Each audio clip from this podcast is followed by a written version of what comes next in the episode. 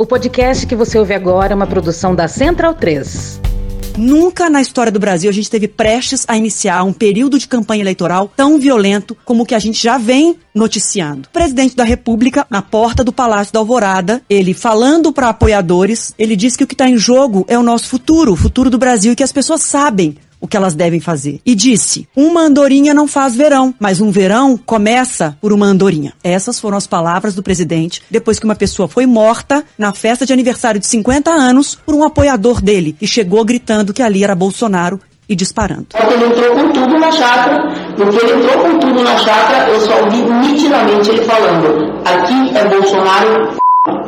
Aí, em dentro de dois minutos, começou a tiroteio. Não preciso aqui dizer o que eu estou pensando, o que você está pensando. Você sabe o que está em jogo, você sabe como você deve se preparar. Picareta, filho da puta! Anda com segurança armada até o talo, filho. Que nós da direita vamos começar a caçar você. Caçar você, essa Glaze Hoffman, esse freixo, frouxo do caralho. Todos esses que te cercam, vagabundo. Mas principalmente esses vagabundos do STF. Se eu fosse você, Barroso, Faquin, Fux, Moraes, Lewandowski, Mendes. Eu ficava nos Estados Unidos, em Portugal, na Europa, na puta que te pariu. Então é mostrar para onde o Brasil pode ir se cada um não fizer a sua parte. Até vocês duas vadias, Carmen Lúcia e Rosa Weber, sumam do Brasil. Nós vamos pendurar vocês de cabeça para baixo. É um momento difícil porque o inimigo não é externo, é dentro do Brasil. Ele está aqui nessa, nessa região aqui da Praça dos Três Poderes. Eu vou fazer de tudo que eu puder. Eu vou unir todas as forças que eu puder, todas as pessoas que eu puder. Nós precisamos da indignação do povo brasileiro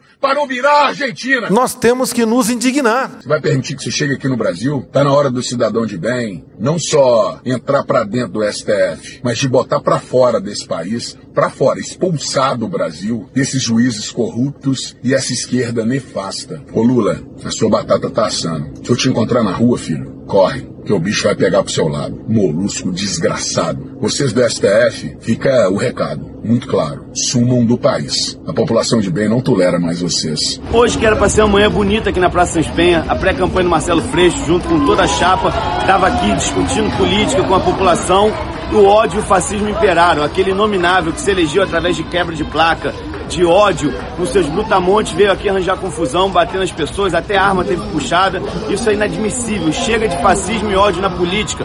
Vamos debater política olho no olho, conversando com ideias e propostas. Isso tem que acabar. E ele vai pro lixo da história. Medo e delírio em Brasília.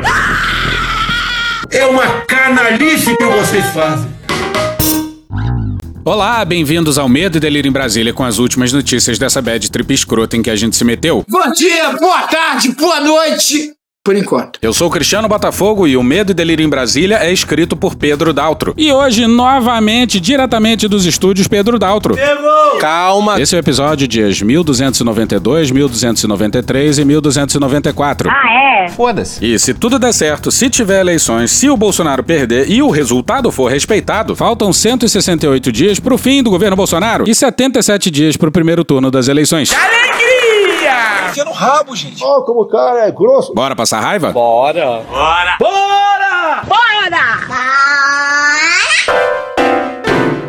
Recusa a qualquer limitação de gozo e poder. Que porra é essa, Batata? Bom, no Brasil, o absurdo sempre precede um absurdo ainda maior. lá vem mais. Coisa absurda. E lá vamos nós para mais uma coletiva policial que retrata bem demais essa quadra miserável da história.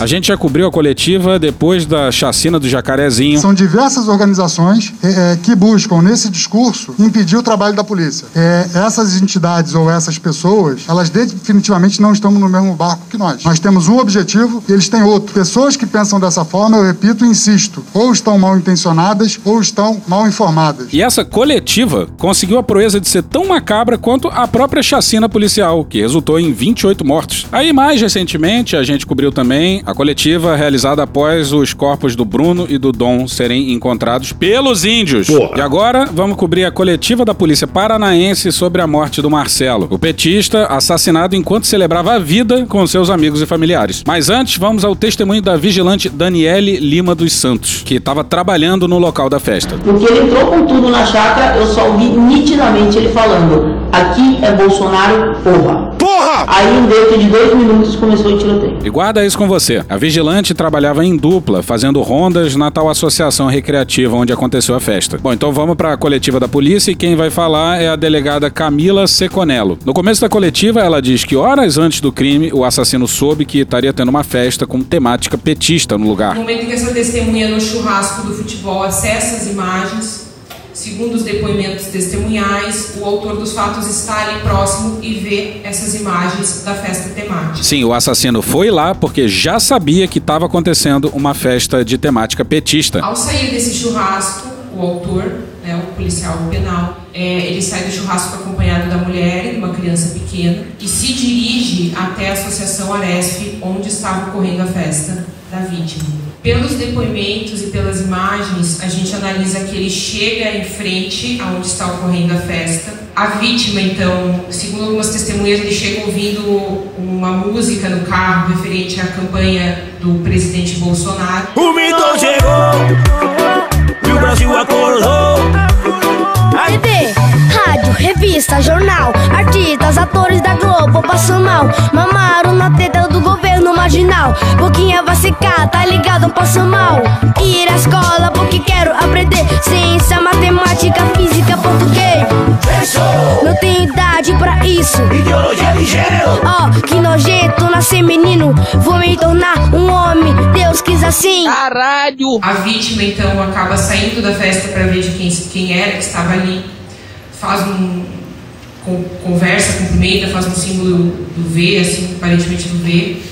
E se inicia então uma discussão, segundo as testemunhas, onde as partes falam palavras é, apoiando o Bolsonaro, contra o Lula, contra o Bolsonaro, a favor do Lula. As duas partes iniciam uma discussão sobre suas ideologias e seus pensamentos políticos. Repara só como ela vai igualando os dois.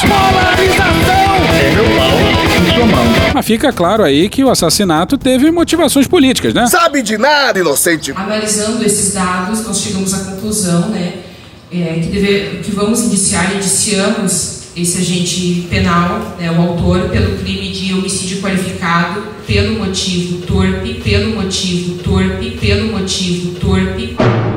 Vocês são de sacanagem! Sim, motivo torpe, nada a ver com política.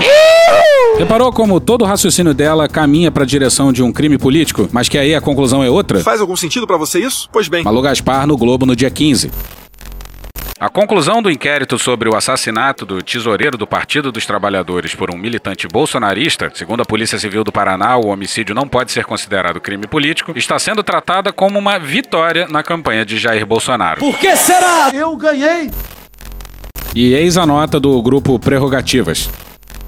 Uma festa familiar e privada foi interrompida por um invasor armado que entrou desferindo tiros e matou o aniversariante, um homem que comemorava seus 50 anos, em uma festa marcada pela modéstia e pelo tema, o PT e o presidente Lula. Foi esse o único motivo da invasão. Num caso já elucidado em que havia filmagens do local, todo o iter crimes detalhado pelas câmeras, com a identidade do invasor previamente estabelecida, com a causa da morte devidamente certificada, com a oitiva das poucas testemunhas que estavam no local e, pois foram de imediata localização, conseguiu a Polícia Civil do Paraná concluir um disparate. Trata-se de homicídio por motivo torpe, sem motivação política. E foi droga, hein? Não é isso que se espera de uma instituição de Estado. Eu sei que não sou unanimidade em lugar nenhum, mas se, por exemplo, se fizer uma pesquisa nas Forças Armadas, séria, não vai dizer que os militares estão divididos, o que os policiais do Brasil estão divididos.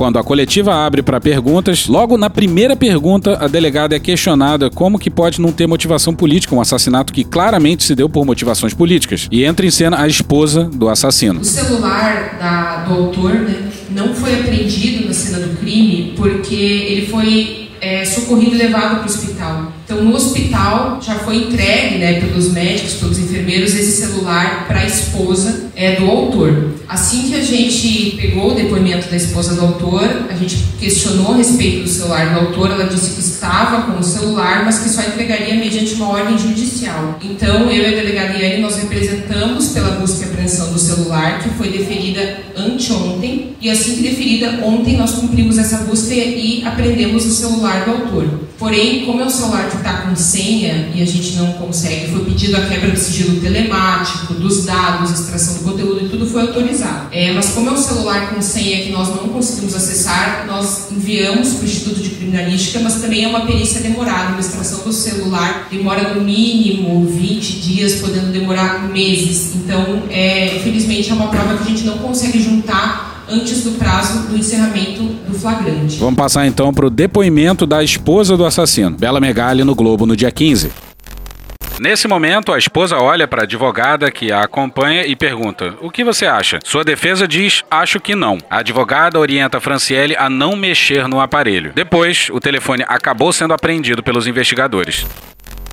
Pois é, e quando diz para não mexer é para não desbloquear, né? Bom, mas fato é que a delegada deveria ouvir a versão da esposa do assassino com dois pés atrás, né? Quanto à motivação, o que nós concluímos, né? É, embora algumas testemunhas tenham dito que o autor, Jorge Guaranhos, ele foi até a Aresf para fazer rondas e realmente ele tinha o hábito de fazer rondas, outros depoimentos é, nos levam a crer que ele não foi lá para fazer ronda, ele foi lá realmente com o intuito de provocar a vítima. Então, nesse primeiro momento, fica muito claro que houve uma provocação e uma discussão em razão de ideologias e opiniões políticas. Então, como é que o crime não teve motivação política, caceta? Agora, quando ele retorna para casa e resolve voltar, não há provas nos autos suficientes que indiquem que ele voltou porque ele queria cometer um crime de ódio contra uma pessoa ou pessoas de outro partido político que não o dele. Você é maluco, é? Você tá maluco? Entendeu? O cara saiu de lá dizendo que voltaria. A diferença temporal entre as duas visitas é de coisa de 10 minutos. Mas não,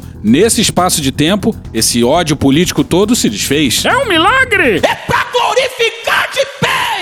Aí quando ele voltou, ele entrou já atirando no salão por outro motivo. Certamente sem o viés ideológico. E olha como a delegada se contradiz. O que nós temos é o depoimento da esposa que diz que ele alegou que ia voltar porque se sentiu humilhado porque a vítima teria jogado pedras e terras no interior do carro e acertado a esposa e o filho dele. Então, o que nós temos dentro do inquérito é a alegação da esposa, é a alegação da esposa, é a alegação da esposa. Não temos a alegação da subjetividade desse autor. Então, é difícil nós falarmos Não. que há um crime de ódio que ele matou pela, pelo fato da vítima ser petista. Vamos fuzilar a petralhada aqui do Acre! Pô, sério, é difícil? Isso é difícil? Extremamente fácil. Segundo os depoimentos, que é o que a gente tem no au- nos autos, ele voltou porque se sentiu ofendido com essa escalada da discussão, com esse acirramento da discussão entre os dois. Não fode, porra! Mas aquilo não foi uma discussão, aquilo foi um ataque. E a delegada ignorou os outros depoimentos e baseou as suas conclusões no depoimento da esposa do assassino. A mesma esposa que não quis entregar o celular dele. E conhecereis a verdade, e a verdade vos libertará. Mas a verdade incomoda muita gente. A respeito da premeditação, é complicado falar que ele premeditou, porque a primeira vez que ele vai no local, a gente vê que ele vai para provocar, para provocar e para falar da ideologia política dele e para provocar a vítima. Nesse primeiro momento ali, a gente não vê que ele foi com intenção de efetuar disparos, tanto é que ele não efetua, né? Ele começa uma discussão verbal. Quando ele retorna, me parece mais uma coisa que ele retorna movido pelo impulso do que algo que ele premeditou. Se uma pessoa voltar ao local de uma discussão com uma arma não é premeditação, então premeditação. É meu pau em sua mão. Porra. Se isso aí não é premeditação, tem que reescrever o Código Penal. E ele deixa, as testemunhas deixam claro, algumas testemunhas relatam que o alvo dele quando ele retorna é a vítima Marcelo. Tanto é que testemunhas dizem que ele fala: sai da frente, sai da frente, o meu problema é com ele. Ah, então se o cara tivesse matado todo mundo na festa, aí sim, aí sim seria crime político. Porra, é isso mesmo? Caralho! Ele pode muito bem ter cometido um crime de cunho político enquanto reagia à atitude do Marcelo. Ah, e há a provável hipótese de que ele só não matou mais gente porque tomou cinco tiros do Marcelo. Ah, e vale sempre comentar que se ninguém ali tivesse armado, nada disso teria acontecido. E sim, eles eram policiais. Mas sabe o que é mais louco? Até um dos irmãos bolsonaristas do Marcelo falou em crime político. Gente, o ato, a situação do meu irmão, infelizmente, foi um ato político. Aquele camarada chegou lá e só teve aquela reação maldita porque ele viu um, um, um, movimento diferente do dele. Mas voltemos ao Jornal do Brasil de 13 de dezembro de 1968. Previsão do tempo. Negro. Temperatura sufocante. O ar está irrespirável. O país está sendo varrido por fortes ventos. Máxima de 38 graus em Brasília, mínima de 5 graus nas Laranjeiras. Pois é, a campanha vai ser nesse pique aí. Irrespirável, varrida por ventos fortes. Nesse sábado, o Freixo estava fazendo uma caminhada com aliados e foram cercados pelo Rodrigo Amorim e pelos seus capangas. Olha o relato da Jandira Fegali. E essa agenda foi divulgada e assim que nós começamos a caminhar, percebemos que fomos perseguidos, literalmente perseguidos, pelo, por uma turma liderada pelo senhor deputado Rodrigo Amorim e seu irmão vereador, esqueci até o nome, como é o nome dele? Rogério Amorim. Rogério Amorim. O Rodrigo foi o mesmo que quebrou a placa da Marielle, para quem não se lembra, ele é deputado estadual. Ele com uma turma, a maioria deles armados, com arma na cintura, um grupo, ao que tudo indica, miliciano. Viemos pra cá, eles nos perseguiram até aqui de novo, rasgaram bandeira, quebraram bandeira, empurraram pessoas e ameaçando muito mais do que isso. Então, isso é uma denúncia, uma denúncia da violência política que está ocorrendo nessas eleições. E a explicação do deputado bolsonarista é inacreditável. Márcio Douzan e Ray Anderson Guerra no dia 16 no Estadão. Abre aspas. Não posso ouvir ofensas ao presidente que tem meu apoio e do meu partido e ficar calado. Fecha aspas. Esse aí deve ter perdido a voz há alguns anos mandando a Dilma tomar no cu. E aí mete essa. E olha o que disse o Rodrigo Mondego, advogado e integrante da Comissão de Direitos Humanos da OAB do Rio e pré-candidato a deputado estadual pelo PT, Lucas Altino, no dia 16, no Globo. Abre aspas, pelo menos cinco seguranças estavam armados. Ninguém puxou a arma, mas eles deixavam de forma nítida a arma na cintura. Todo mundo ficou com muito medo e aflito. O receio é que acontecesse um novo caso Marcelo Arruda. Eles chegaram a falar: vocês estão andando em grupo agora, mas depois vão estar sozinhos. Fiquem de olho. Fecha aspas. That was a threat.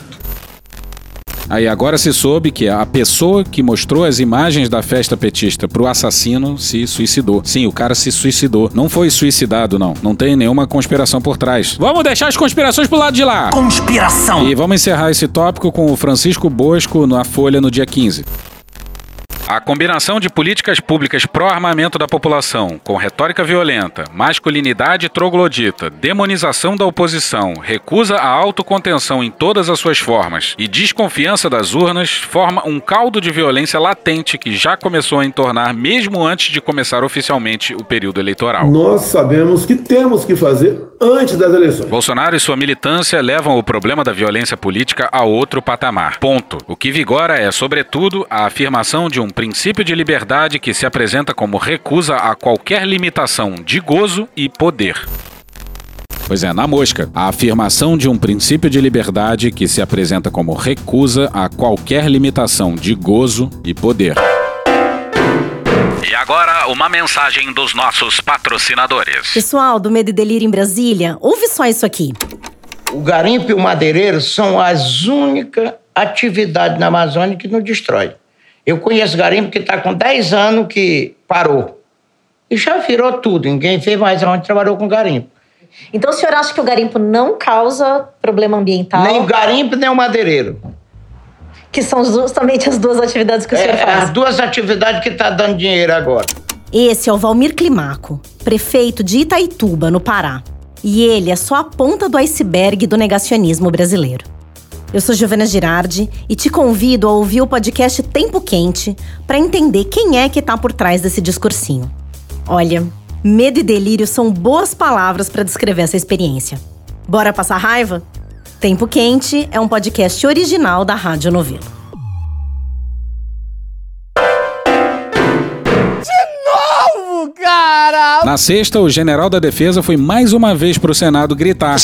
Sentar na mesa! Dia desses, ele teve na Comissão de Relações Exteriores e agora foi na Comissão de Fiscalização e Controle para debater as sugestões dadas ao TSE. Tá falando sério? E quem presidia o debate era ele. Produtos à base da maconha. No último episódio, a gente mostrou como uma nota que a defesa publicaria para protestar contra editoriais virou um desabafo do general na comissão. Me deixa bastante chateado, chateado. Mas teve mais. Infelizmente. É, inicialmente, senador Eduardo Girão, agradeço o honroso convite do senhor de possibilitar ao Ministério da Defesa e suas forças armadas mostrar, eu diria, prestar contas à sociedade do trabalho técnico, técnico, técnico, técnico, técnico, técnico, técnico e altamente competente que militares das forças armadas, ao serem solicitados a colaborar com o processo eleitoral. A sua mão é meu pau. Mas repara como ele vai elevando a voz em palavras-chave. Os militares não foram solicitados. Isso foi uma malfadada e fracassada tentativa de solução de compromisso, porque os militares semearam a desconfiança nas urnas. A fraude está no TSE.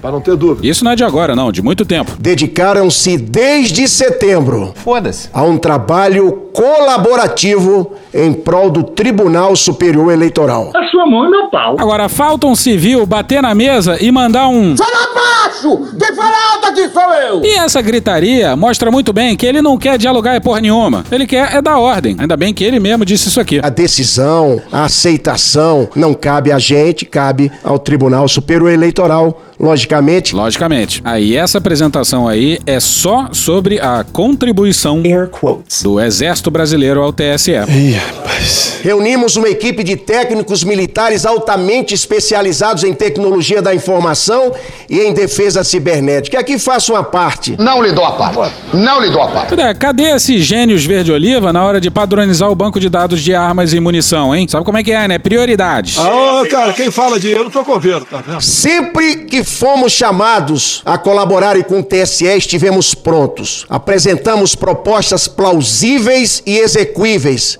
Não tem nada de outro mundo. Eu pergunto, eu poderia aqui agora deter alguém por ter espancado um marciano?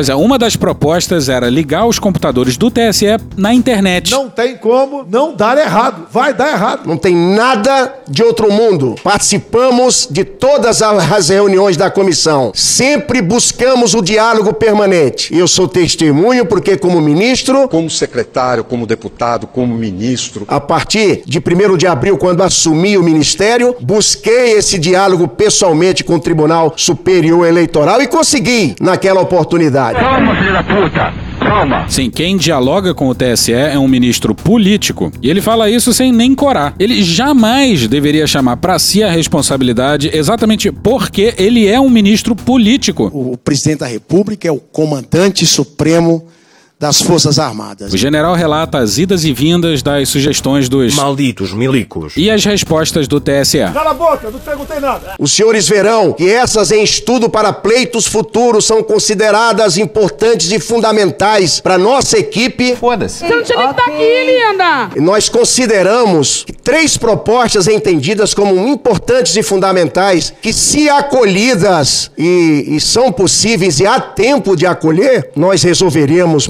muita coisa. Com certeza, é, essa pressão, com certeza, essas discussões todas seriam minimizadas se nós conseguíssemos isso que eu vou apresentar aqui agora. Sabe que você é muito petulante. Não, não dá tempo para acolher. A gente já tá em meados de julho. A eleição é em outubro. O general não tem a menor ideia do que ele tá falando. Aí o general levou um outro militar a tiracolo que seria especialista. Air quotes. O coronel Marcelo Nogueira de Souza. E uma das ideias apresentadas e que o general considera fundamental para o bom andamento das eleições é tão quanto sugerir que o TSE conecte as máquinas envolvidas na operação na internet. Então, como é que seria um teste desse? Urnas seriam escolhidas da mesma forma que a própria resolução estabelece, só que ao invés de levar essa urna para a sede do TRE, essa urna seria colocada em paralelo na sessão eleitoral, onde você teria os eleitores com a biometria de forma tranquila. Então, o eleitor faria sua votação e seria perguntado se ele gostaria de contribuir para testar a urna. Ao fazer isso, ele geraria um fluxo de registro na urna teste teste similar à urna original. Todos neste salão estão mais burros por terem escutado isso. Pois é, teriam duas urnas. A pessoa votaria na urna real e, se ela topasse, votaria na urna de teste. E se alguém quiser bagunçar a eleição, como é que faz? E se alguém quisesse votar num candidato na urna real e em outro candidato na urna de teste?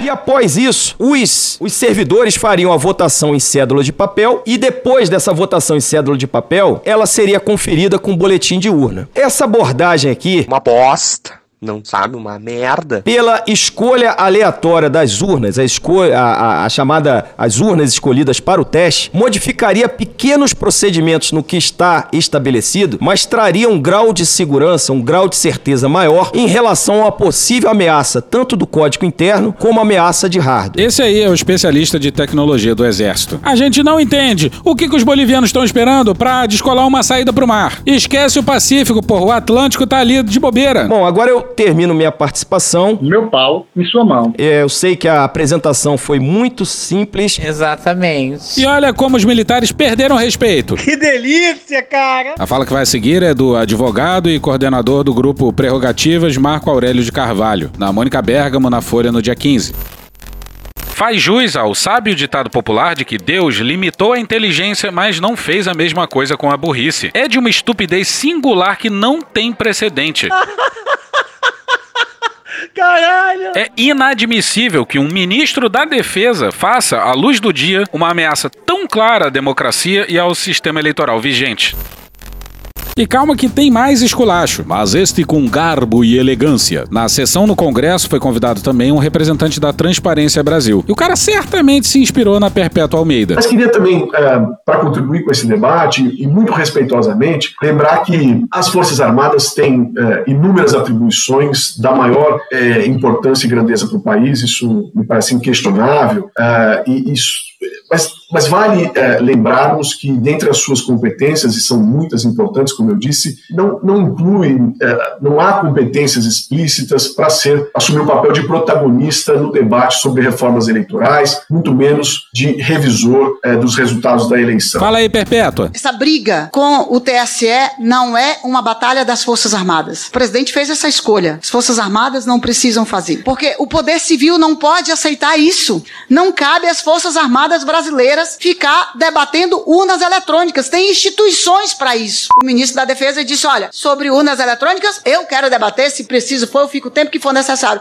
Não, ministro, eu me recuso a debater esse assunto com o ministro da Defesa. Eu me recuso a debater esse assunto com qualquer um dos comandantes. Porque essa não é a tarefa de vocês, dos senhores, não está na Constituição. E aí, depois de quatro horas por lá, o general viu que a mais estúpida das ideias não foi lá muito bem recebida, né? Queria fazer um adendo aqui, meu presidente. Algumas, alguns é, é, veículos de comunicação, fruto da audiência dessa, dessa sessão, estão publicando aí coisas equivocadas que eu vou aproveitar a oportunidade para esclarecer. Como se eu tivesse propondo votação paralela em papel, deputado. Quem assistiu sabe, talvez a pessoa ou o jornalista não tenha o conhecimento do que, que é um teste de integridade. Meus amigos, no teste de integridade, no dia da votação, há um voto na mão. Aquele elemento que faz ali, ou se é o servidor do TSE, ou se atenderem a nossa demanda de ser um eleitor. Ou se atenderem a nossa demanda de ser um eleitor. Ou se atenderem a nossa demanda de ser um eleitor. Ele faz a mão, ele testa a urna e confere se o que ele fez à mão é o que saiu na urna. Isso é que é integridade. E o TSE já faz esse teste normalmente. Então dá a impressão, e eu recebi aqui de assessorias, de que tem gente dizendo que o ministro da Defesa propõe votação paralela com cédula de papel. Pois é, sim, isso acontece nos TREs com técnicos do tribunal fazendo o teste, não com eleitores. E é aí que tá o caos. No TRE, por exemplo, o voto é gravado com uma câmera, para não permitir que alguém propositalmente altere seu voto em uma das urnas. Os militares querem incluir não só os eleitores, mas urnas aleatórias. Imagina. Grosso e confusão. Aí, nessa segunda de tarde, aconteceu o inacreditável encontro de Bolsonaro com embaixadores. Lá, o Bolsonaro disse que a eleição que ele ganhou em 2018 foi fraudada. Só frauda quem ganha.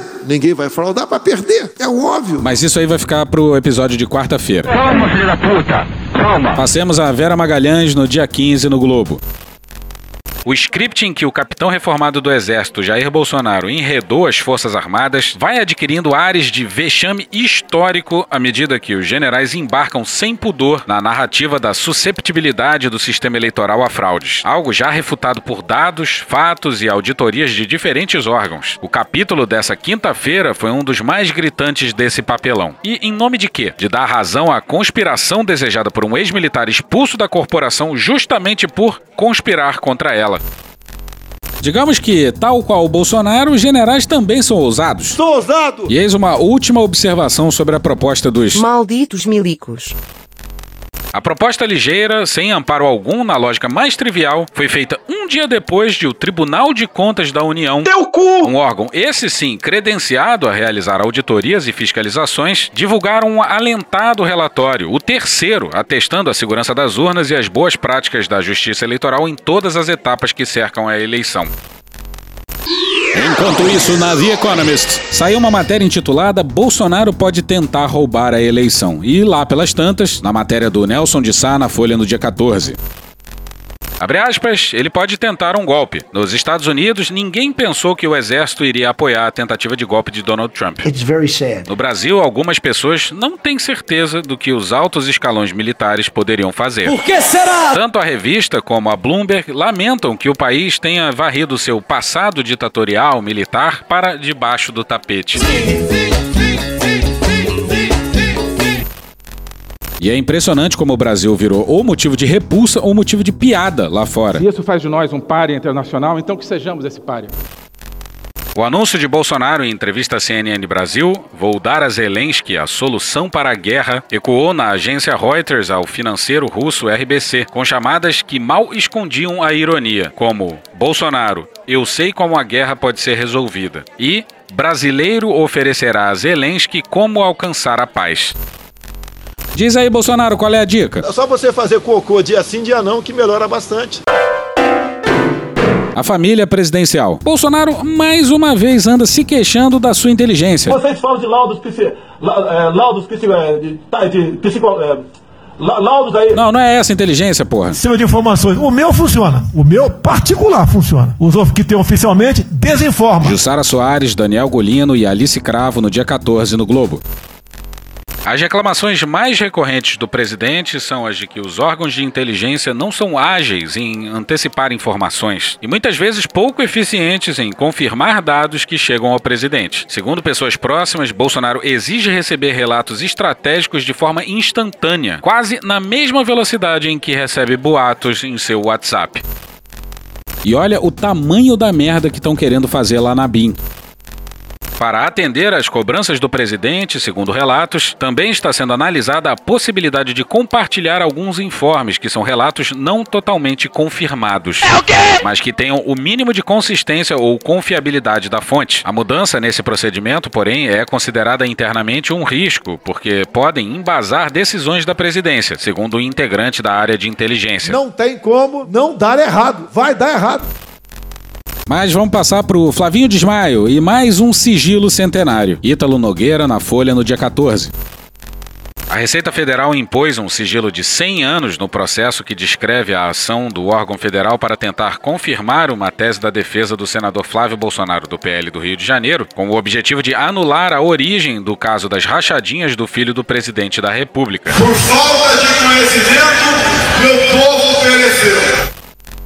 Pois é, meteram mais um sigilo centenário. Esse é aquele caso em que as advogadas do Flavinho Desmaio foram orientadas pelo general Heleno e pelo Ramagem, chefe da BIM, lembra? O Heleno jura que foi informal e, informalmente, eles aconselharam uma estratégia que envolveria a Receita. E, dias depois, servidores da Receita foram mobilizados para atender aos pedidos das advogadas do filho do presidente. Não pode, cara. Você tá maluco. Você tá maluco. Pois é, esse episódio tá muito sério. Acho que deu uma pesada no, no clima do programa aí. Então vamos para uma esquete de humor com o 04 é transão. A gente já dedicou um episódio à inacreditável entrevista do 04 ao SBT. Não me recordo, não me recordo, não me recordo, não me recordo. Não, não, não me recordo, não. Não me recordo, já disse sobre. E ele conseguiu protagonizar outra entrevista completamente absurda. Bernardo Lima e Rodrigo Rangel no dia 17 no Metrópolis.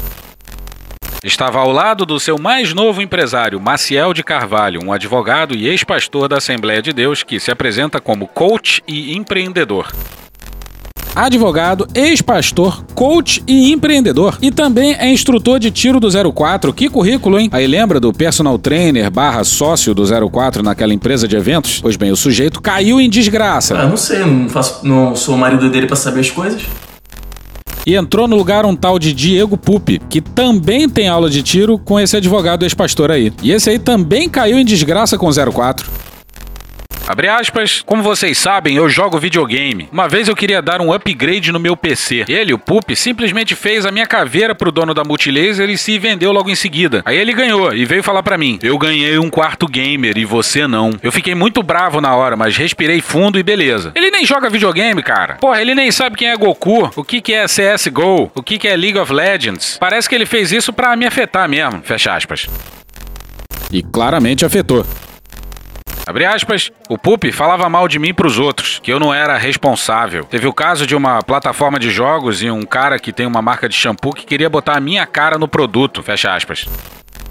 Sim, uma marca de shampoo queria usar a cara do Jair Renan e não era para fazer o shampoo e ele acreditou. Deixa eu falar uma coisa, você tem quantos anos, menino? Jornalista pergunta: Você teme que esses contatos possam te dar algum outro problema, como aquele que levou à abertura de um inquérito na PF? E o 04 se sai com um: Eu tenho até medo. De uns dias para cá, o 04 tem postado fotos de terno e gravata e com frases motivacionais. E a sua explicação para isso é maravilhosa. Abre aspas, quer saber a verdade? Depois da entrevista que eu dei pro Pânico, eu fui ver a entrevista e me senti envergonhado do que eu falei. Eu queria dar uma mudança de chave. Eu só falei besteira naquela entrevista. Aí eu falei assim: não, não, isso aí tá errado. Eu vou voltar a estudar, vou voltar a cursar direito. Eu também sentia que não tava honrando meu pai nem minha mãe. Então eu preferi voltar atrás e voltar pros estudos. Minha mãe falou: filho, você tem que estudar, não é assim que as coisas funcionam. Olha, você não deixava o entrevistador terminar de falar para você responder. Eu atropelava. Aí eu escutei um pouquinho a minha mãe. Meu pai não falou nada. Fecha aspas. Um pai maravilhoso. Aí o Renan diz que volta e meia almoça com o pai, o que desmente o próprio pai. O moleque tem 24 anos agora. Acho que ninguém conhece ele. Ele vive com a mãe, há muito tempo está longe de mim. Recebo ele de vez em quando aqui, tem a vida dele. Não vou dizer se está certo ou está errado.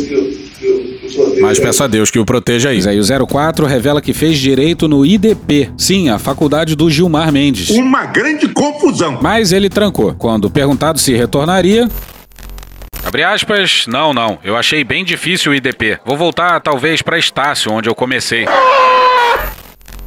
De tanto falar sobre contratos, o jornalista pergunta se o 04 quer ficar rico. Abre aspas. Quem é que tava aqui com meu pai agora mesmo? O Elon Musk. Isso. Quem sabe eu não sou o próximo Elon Musk? Tem que pensar alto, né? Se eu pensar baixo, onde eu vou chegar? Fecha aspas. E não é só o Queiroz que se refere ao Acef como anjo. Abre aspas, o Acef é o meu advogado preferido. Sem ficar com ciúme, tá bom, Maciel? Risos. Eu gosto muito dele, me protege muito bem, protege toda a minha família, é incrível. Ele é um anjo da guarda. Ele é durão, mas ele é. Ele é bem tranquilo. A gente conversa sobre os assuntos e ele me dá altas dicas. Fecha aspas. E você achou que a gente não ia falar da Anitta? Achou certo? Que Deus tenha misericórdia dessa nação. Mas até o momento ele não teve. Porra. E hoje a gente fica por aqui. Esse episódio usou áudios de Rádio Band News FM, UOL, Poder 360, TV Brasil, Gil Brother, Hermes e Renato, Diogo Defante, Choque de Cultura, Igor Guimarães, Carla Bora, Rede Globo, OLX, Carl Orff, Dom e Juan, Ceará Locutor, Canal Meio, J Quest, Franciel Cruz, Game of Thrones, Cartoon Network, Câmara dos Deputados, TV Senado, Band Jornalismo, Beatles, Super Pop, Stallone Cobra, Billy Madison, Um Herdeiro Bobalhão, TV Justiça, Midcast, Super Amigos, Sai de Bamba, Intercept Brasil, SBT News, News, Samira Close, A Praça é Nossa, TV Câmara, Conversas Cruzadas, Regina Roca, Chico Botelho, Globo News, Planalto, Band News, Metrópolis, Panorama CBN, Léo Stronda, Daniel Furlan, Meteoro Brasil, João Carvalho e The Office. Thank you! Contribua com a nossa campanha de financiamento coletivo. É só procurar por Medo e Delírio em Brasília no PicPay ou ir no apoia.se barra Medo e Delírio. Porra, doação ao caralho, porra. Não tem nem dinheiro pra me comprar um jogo de videogame, morou, cara? Pingando um capilé lá, vocês ajudam a gente a manter essa bagunça aqui. Assine o nosso feed no seu agregador de podcast favorito e escreve pra gente no Twitter. A gente joga coisa também no Instagram e no YouTube. E o nosso Faz Tudo Bernardo coloca também muita coisa no Cortes Medo e Delírio no Telegram. E agora a gente também tem uma loja, loja.medo e delírio em Brasília.com.br. Eu sou Cristiano Botafogo, um grande abraço e até a próxima. Bora passar a raiva junto? Bora! Permite uma parte? Não lhe dou a parte. Não lhe dou a parte. O dia eu falei, a mãe quer que o Joãozinho continue Joãozinho. Ah, declaração homofóbica. Ai, meu Deus do céu. Pô, para onde nós iremos? Cedendo às minorias. As leis existem, no meu entender, para proteger as maiorias. As minorias têm que se adequar. Pô, cara, de novo, cara! Pô, cara! Não... Cara! Puta que pariu! Porra! Porra! Porra! Porra! Putinha do poço! Problemas? Pornô. Pornô. Paralelepípedo de craque? Paralelepípedo de craque? Paralelepípedo de craque. Frente Putin. Frente Putin. Frente Putin. Frente Biden. Frente Biden. Frente Biden. PowerPoint. Presidente, por que sua esposa Michele recebeu 89 mil de Fabrício Queiroz? Parte terminal do aparelho digestivo. Pum! Que bom do bom! Agora, o governo tá indo bem. Eu não errei nenhuma. Eu não errei nenhuma. Zero. Porra! Será que eu tô errando falar isso daí? Não tem como não dar errado. Vai dar errado. Tem tudo para não dar certo. O cu dilatado. Lula ou Bolsonaro? Qualquer pessoa me perguntar Satanás ou Bolsonaro, eu vou responder Satanás. A verdadeira polarização é entre os que querem o direito de viver e os que querem o direito de matar. De que lado você tá? Polarização é meu para sua mão, sempre importante frisar.